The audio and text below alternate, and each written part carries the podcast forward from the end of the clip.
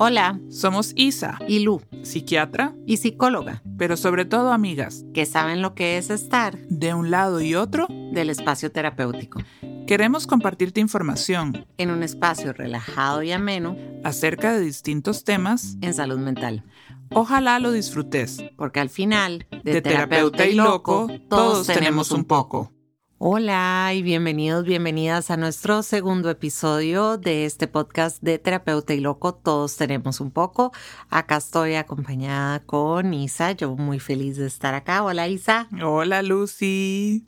Yo aquí también con mucho estrés. Con mucho estrés por el podcast y el episodio de hoy, porque hoy hablamos de estrés y burnout, que esta palabra últimamente yo creo que la oímos por todos lados, ¿verdad? El síndrome del burnout, el síndrome de estar quemado, eh, el nivel de estrés que manejamos, el estoy muy estresado, son como palabras que están en la boca nuestra en el día a día y eh, pues creo que es súper importante que definamos, ¿verdad?, qué es todo esto y qué podemos hacer cuando estamos con altos niveles de estrés o viviendo un burnout. Claro, y, y sobre todo en estas épocas, ¿verdad? Donde hay todo un replanteamiento de nosotros como personas a la luz de la pandemia eh, y, y donde, como vos decís, hay tanto acceso a la información que de pronto hay palabras que empezamos a usar en la cotidianidad y creo que no está de más hacer un alto y decirnos, bueno, ¿qué es estrés? ¿Verdad? Porque, porque es importante definir o, o, o por qué es tan importante saber de qué estoy hablando cuando digo, ah, estoy tan estresada que qué es normal, qué no es normal, ¿verdad? Empecemos eh, tal vez por ahí, si te parece. Ujú. Entonces, tal vez para empezar, ¿verdad? bueno, decir que sí, la vida puede ser estresante. Todos, ¿verdad? Hemos estado estresados en algún momento y, y el estrés es una respuesta que puede ser física o mental, ¿verdad? A una causa externa, algo que está fuera de nosotros, como de pronto, no sé, tener una enfermedad o que haya muchas situaciones en, en tu entorno que te estén abrumando, como mucho trabajo o que haya, no sé, algún desastre natural. Todo esto te puede causar estrés y eso es normal. Y ante esto, entonces el estrés es la respuesta que nuestro cuerpo va a tener ante esta situación. Y puede ser que esta situación ocurra solo una vez en la vida, que ocurra varias veces o que ocurra por mucho tiempo, que se prolongue mucho tiempo.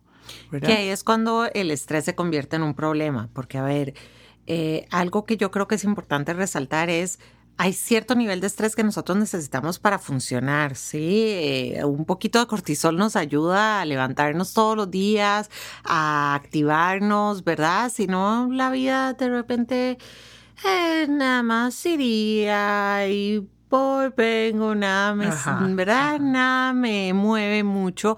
O sea, el hecho de tener que llegar al trabajo, o tener cosas que hacer, o tener que levantar a los chiquitos para ir a la escuela, o lo que sea que tengas que hacer, es un pequeño pico de cortisol, sí, en las mañanas cuando te despertas para poder funcionar. Entonces, no es como que el estrés per se, porque yo creo que también lo hemos satanizado mucho en este uso del estrés, ¿verdad? En el día a día.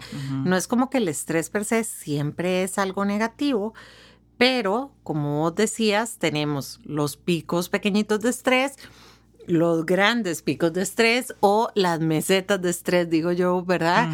Que es cuando el estrés puede llegar a convertirse en, eh, en un problema real para las personas. Es tan necesario a veces. Yo recuerdo cuando llevaba clases de anatomía o de ortopedia o desarrollo infantil que hablaban del estrés que necesitan los huesos para crecer o para soldarse, por ejemplo, cuando, cuando hay una fractura.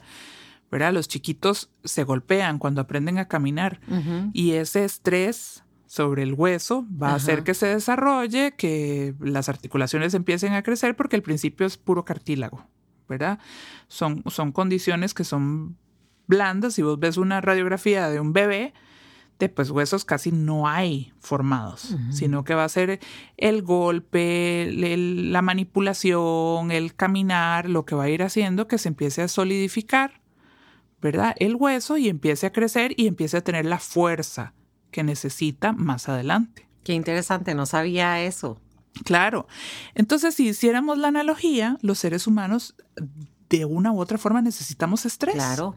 Para crecer, para que nos impulse, para que, ¿verdad?, nos lleve hacia donde queremos ir y podamos después tener la fortaleza para resistir distintas situaciones. ¿Ok? Entonces, el estrés es un mal necesario. Definitivamente. Entonces, ¿cuándo el estrés se convierte en un problema? Ahí está, yo creo que el chiste, digamos, de lo que, lo que tenemos que entender. El estrés nos puede llevar a condiciones patológicas, para decirlo de alguna forma, cuando se desborda, cuando es demasiado. Lo mismo que el huesito del, del bebé. Ok, todo muy bien. Si el golpe fue tal para que se quiebre y ya no. Exacto. O para que tengamos, no sé, que es una, un esguince o, se disloque, ¿verdad? Algo, y pues obviamente ese no es la intención de que un niño cuando camine lo dejemos caer. No, ¿verdad? De eso no se trata. Nos vamos a tirar ahora. ok. Y ese estrés, lamentablemente, como decía al inicio, puede venir de una causa externa, pero si lo interiorizamos y se nos convierte algo interno, entonces empezamos a tener, por ejemplo, ansiedad. Ajá. ¿Verdad?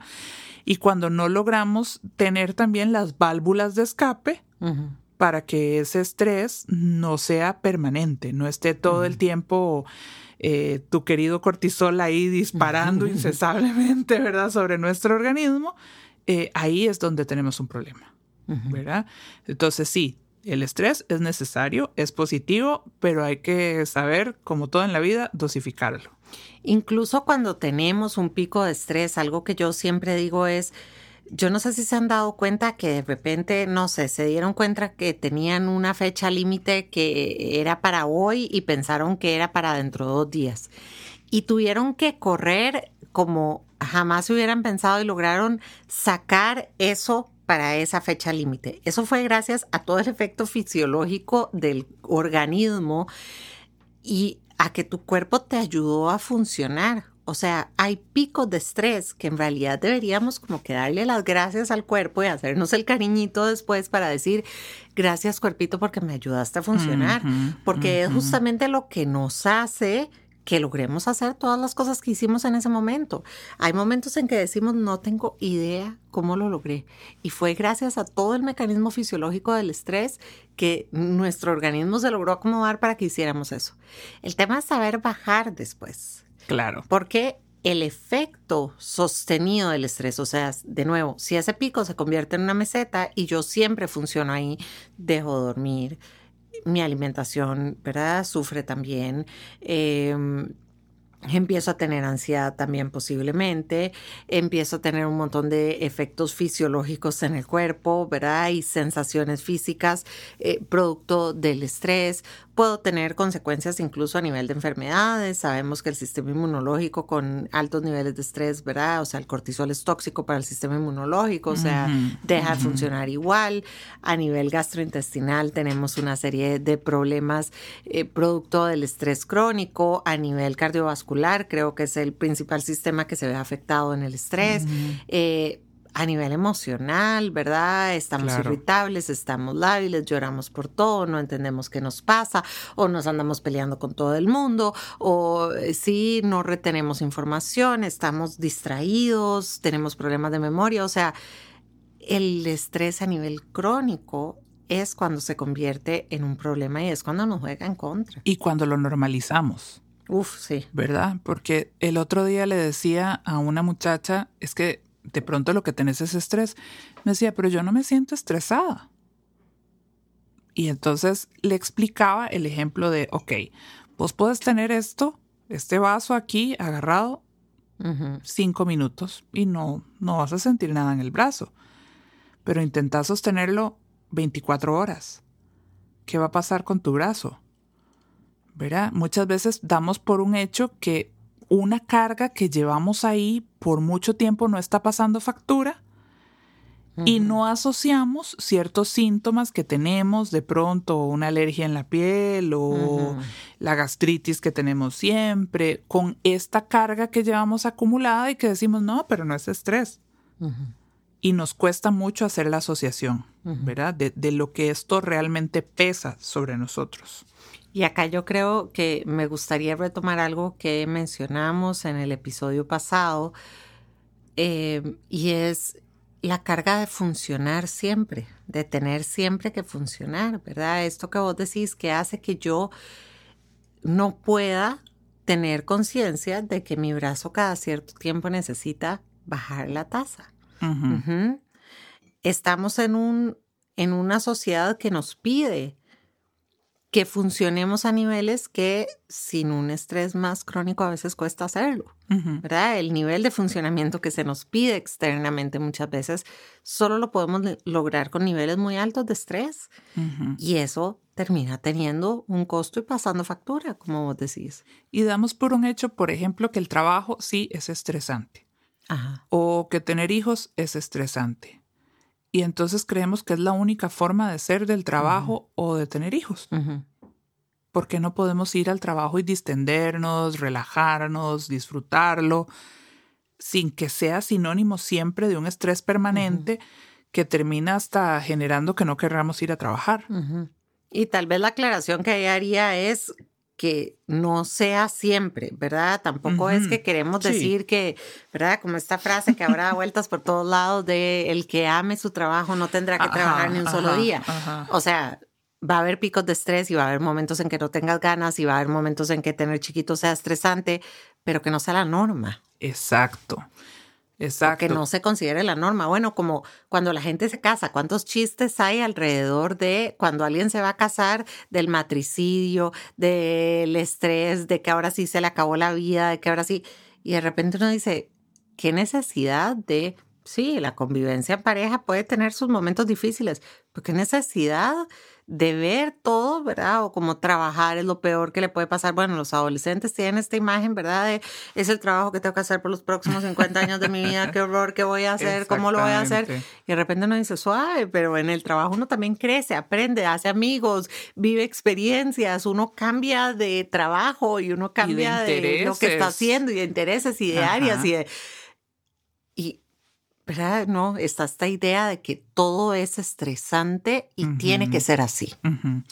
y, y, sin querer, lo normalizamos tanto que dejamos de tener los espacios para liberar el estrés. Porque de pronto todo se convierte en estrés. Tengo que ir a hacer ejercicio. Porque el terapeuta me dijo que tengo que ir a hacer ejercicio para poder estar bien. Y entonces, si no cumplo la clase del ejercicio, no voy a estar bien. Y, comer bien y medir los granos de arroz y medir las porciones de todo, porque si no, ¿verdad? Eh, no estoy saludable. Y entonces dejamos de tener los espacios para distendernos, para relajarnos, para disfrutar, para no hacer nada. Ajá. Porque incluso el no hacer nada de pronto es todo un negocio. ¿verdad? Eh, o sea, porque pagas el hotel todo incluido o porque usas una red social y de la que consumís y consumís y consumís todo el tiempo, que si querer y sin darte cuenta de pronto te está estresando más porque te está vendiendo una serie de imágenes, de ideales que, que son eso, ¿verdad? Imágenes de redes sociales y te estresas por no cumplir con ese supuesto ideal de lo que deberías de ser como persona. Definitivamente, y vieras que a medida que decís esto, de repente pensé, ok, sí, pero el hotel todo incluido vas, pero tenés que probar todos los restaurantes, porque cómo no lo vas a aprovechar y tenés que haber ido a todas las piscinas. Y cuidado, no fuiste a la atracción que tenía. Y si no fuiste al otro, ¿verdad? Y te sentís culpable, entonces ya el no hacer nada quedó en el olvido. Y si es no hacer nada, es porque tenés que meditar, pero tengo que meditar porque tengo que no aprender a no hacer nada y a callar a mi mente. Y de repente, y, y sí, se convierte en una, se convierte en un deber, ¿verdad? es, claro, es un deber atrás del otro e incluso lo que eh, idealmente sería, como vos decís, mi método de escape, de, no, ya no, no existe. No, y se nos olvidan espacios tan sencillos como estar haciendo fila en algún lugar y poder agarrar un libro, sumergirte en la historia que estés leyendo, o como decimos aquí en Costa Rica, ver para el ciprés y dejar tu mente volar y imaginarse el montón de ideas de, de, que esa señora seguro se llama tal y ahora tiene que ir a hacer lo otro, o será que aquellos dos se están llevando bien, qué sé yo, ¿verdad? Dejar volar tu imaginación, eso casi que ya no se puede hacer.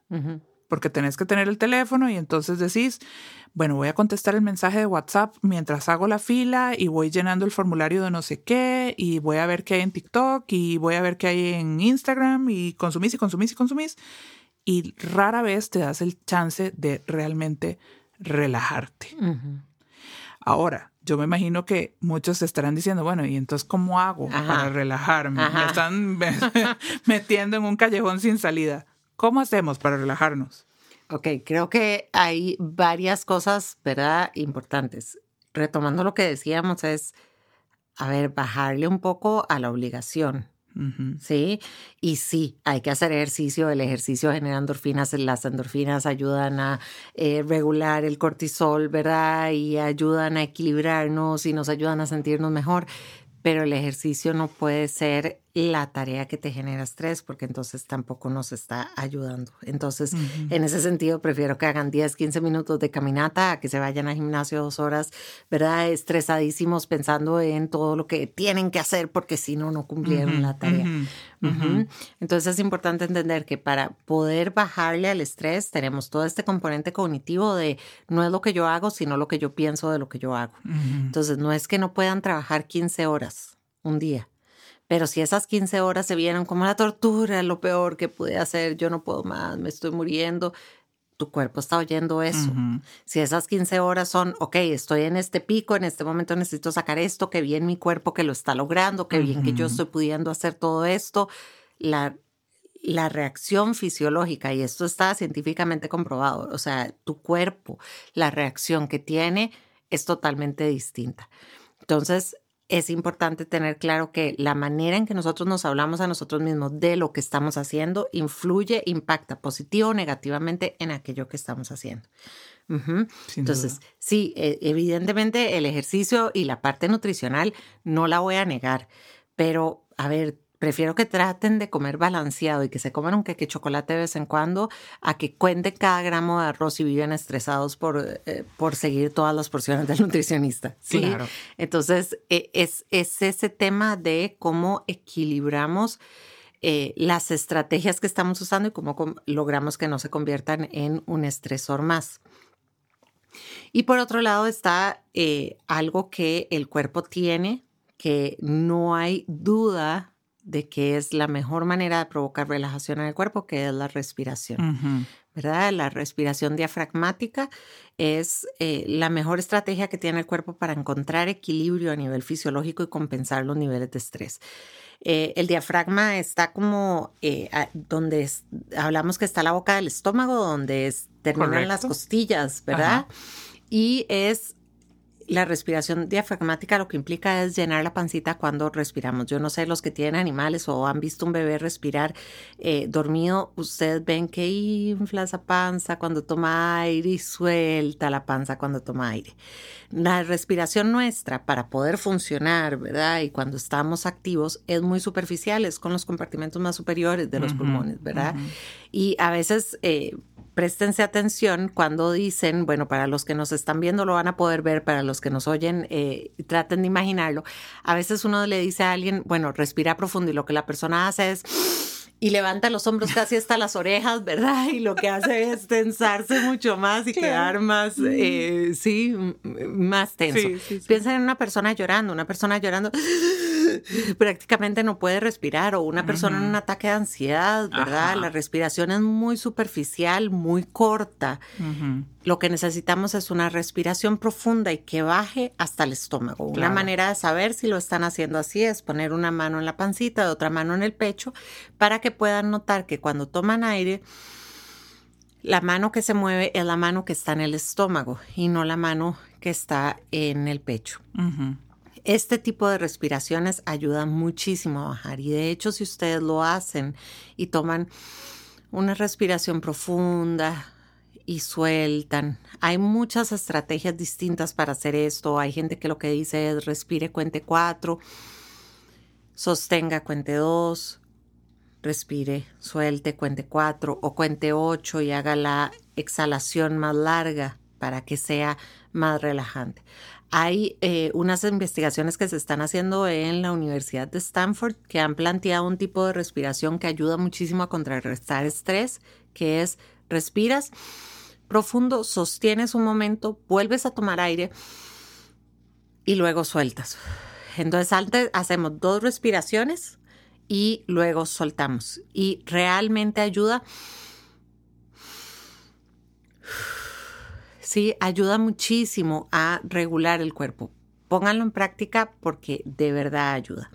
Si te das cuenta, ahora hay también montones de aplicaciones y montones de herramientas que puedes encontrar justamente para poder controlar todos estos ejercicios de respiración. A mí me encantan estos que son como flores que se abren y entonces inspiras cuando se abre y se cierra y vas botando, ¿verdad? Y los ejercicios que clásicamente se asocian a control de la respiración son los que usualmente asociamos a mayor eh, relajación, como la natación, el yoga, pilates, ¿verdad? Donde tu respiración tenés muchísima conciencia de ella y aprendes a controlarla dependiendo de las distintas eh, actividades que en el deporte estás haciendo. Qué sé yo, en la natación das tres brazadas, jalas aire y luego las vas botando, ¿verdad? Entonces todo esto cómo influye y permite que tu cuerpo se empiece a centrar y como les digo yo, es un entrenamiento más, empezar a respirar así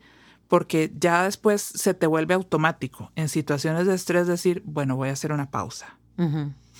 Y empezás a tener conciencia de esta respiración que normalmente ni nos damos cuenta cuando respiramos, ¿verdad? Y la respiración la podemos juntar mucho con mindfulness, que es estar presente, ¿verdad? Y estar acá, porque en el momento que estás respirando, puedes realmente tomar conciencia de tu cuerpo y eso ancla al cuerpo en el presente y te ayuda. Yo algo que, eh, ¿verdad? Muchas veces les recomiendo porque a mí me ha funcionado. Yo soy bastante ansiosa, entonces esto de, yo lo intento, pero el estar 20 minutos meditando, digamos, eh, zen, digamos, a 20 minutos no he llegado nunca, debo confesar.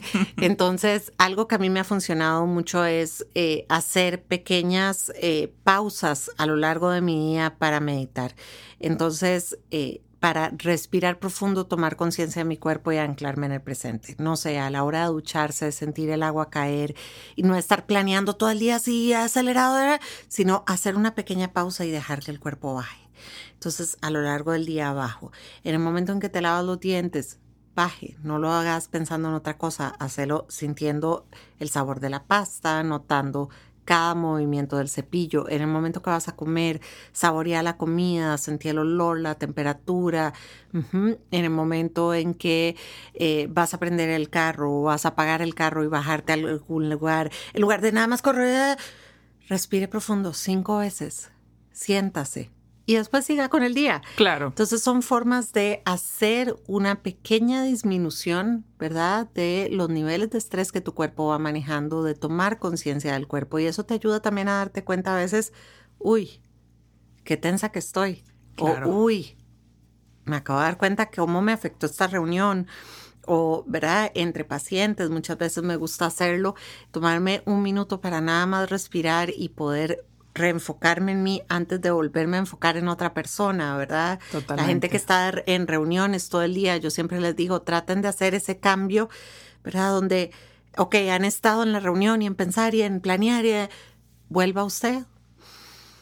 Respire un momento, es un minuto, 30 segundos del, sí, pero eso ayuda realmente a anclar y te ayuda a que el siguiente, o sea, es como ir bajando los picos varias veces a lo largo del día. A mí me ha funcionado y me funciona muy bien y trato de hacerlo muy consciente porque entonces no, no necesito los 20 minutos que no he logrado.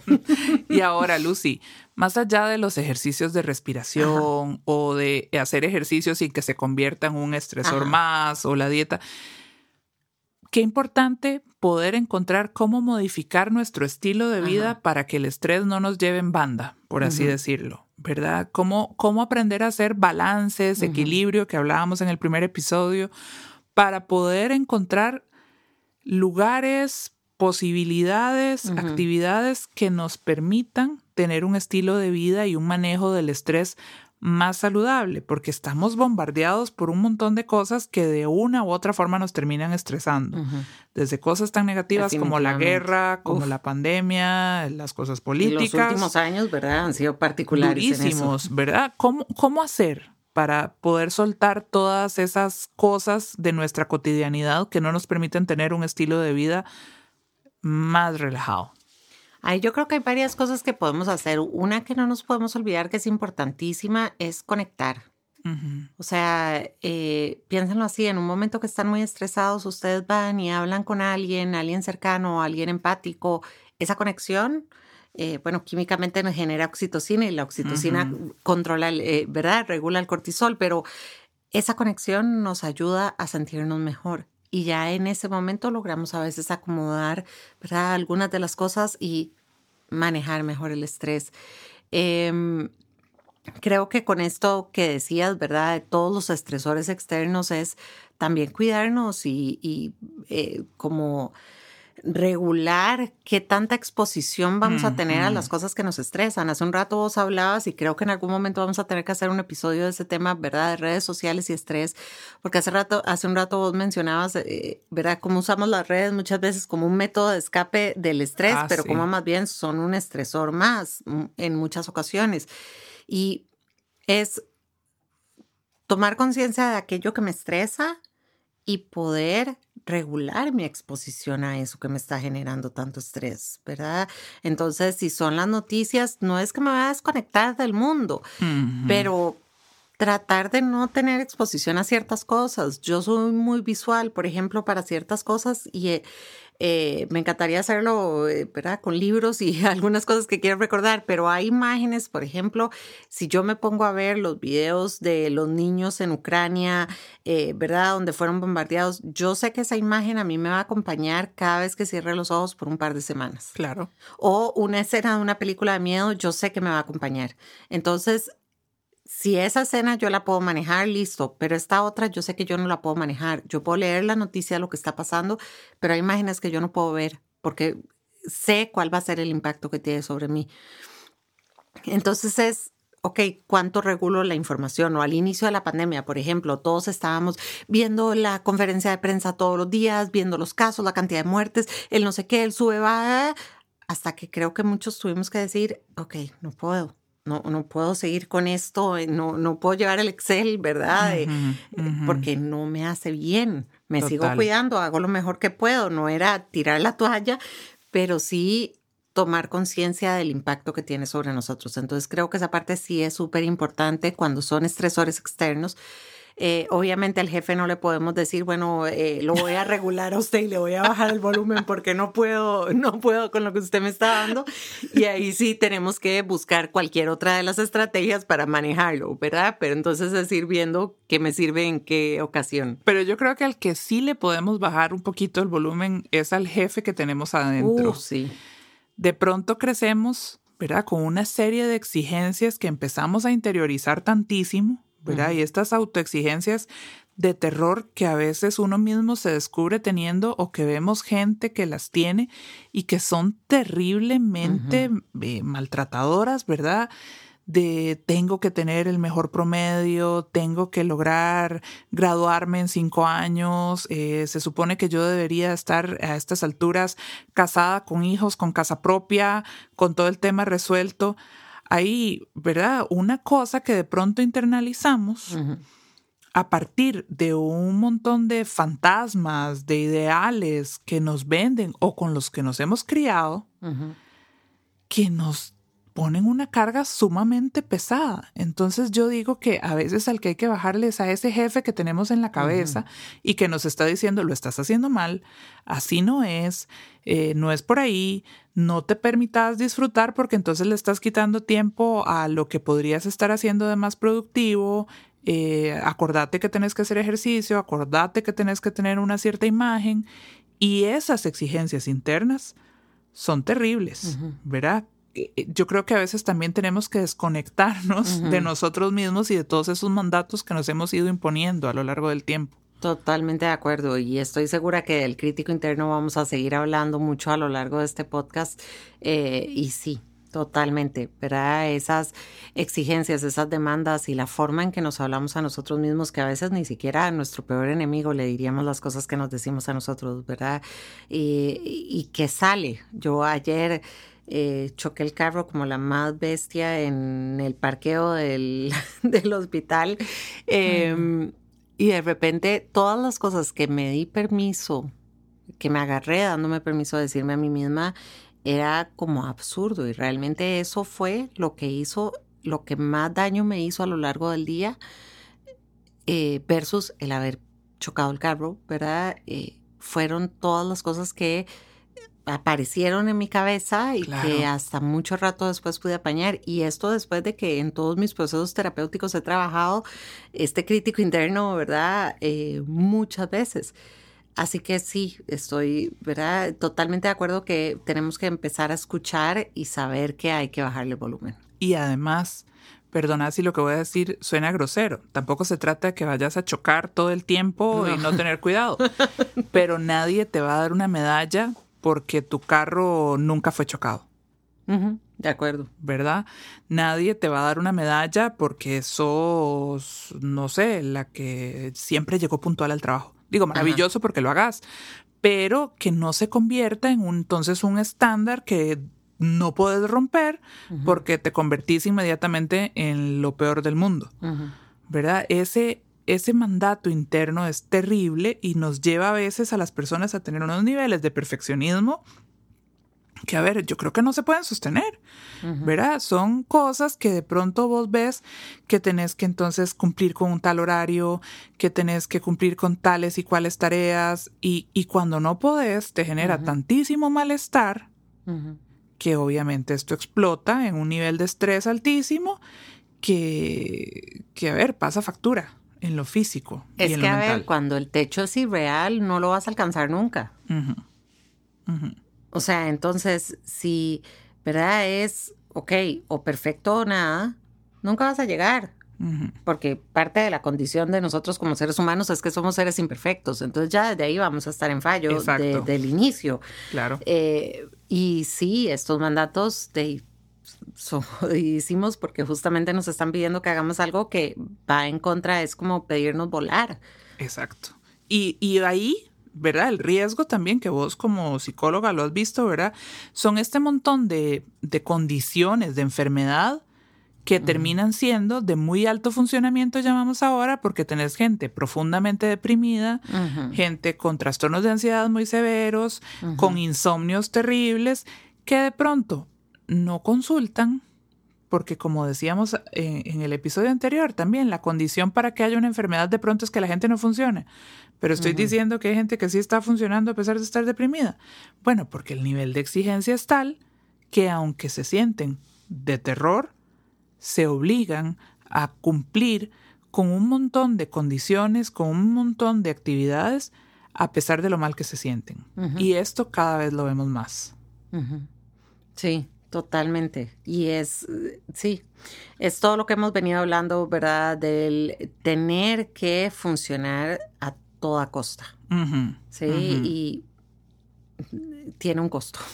Y yo creo que una de las grandes cosas que nos ha dejado la pandemia en, mucha medida es el replanteamiento. De acuerdo. De cuáles son nuestras expectativas en cuanto a éxito, eh, qué, son las cosas que realmente valen la pena. Porque de pronto era este trabajo por horas a cambio de un salario y dejábamos descuidados otros campos de nuestra vida, eh, nuestra casa. Pero Las casas se convirtieron muchas veces en hoteles y cuando nos vimos encerrados en la casa era como, ah, no, un momento, yo quisiera que mi casa se viera distinta. Estoy compartiendo ahora con la gente que más me importa y tengo que cuidar a los míos, ¿verdad? Y esto ha generado un montón de fenómenos a nivel mundial. Eh, como la famosa gran renuncia, donde mucha gente ha renunciado a su trabajo porque a pesar de estar en una condición económica donde nadie esperaría que la gente esté renunciando, de pronto la prioridad va por otro lado, ¿verdad? Tal ha sido el nivel de estrés al que hemos estado sometidos. Y tal ha sido que de repente mucha gente se vio en su casa y aumentaron los índices de divorcio durante la pandemia.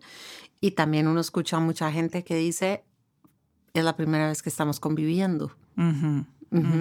¿Por qué? Porque convivían fines de semana o en vacaciones, pero no el día a día. Eh, entonces, por ambos lados ayudó a replantearse lo que estaba bien, lo que no estaba bien y el cómo, ¿verdad? El qué voy a hacer al respecto. Yo creo que sí vino a ayudarnos a replantear las prioridades. Una señal más de cómo el estrés a veces es justamente lo que nos ayuda a, salir adelante o nos motiva a hacer cambios y a seguir. Se convierte en un aliado, ¿verdad? Eh, vos mencionabas al inicio el, burnout, ¿verdad? Como una de las condiciones más graves a las que nos puede llevar el estrés y de cómo es muy importante de pronto hacer un freno, replantearnos, eh, cambiar de estrategia, modificar nuestras expectativas y que el estrés ahí se convierta en nuestro aliado. Definitivamente. Muchas gracias por acompañarnos en este episodio y si les gustó, por favor, denos seguir. Eh, nos vemos en el próximo. Nos vemos y esperamos que que esto sobre todo les sea de mucha ayuda. Chao.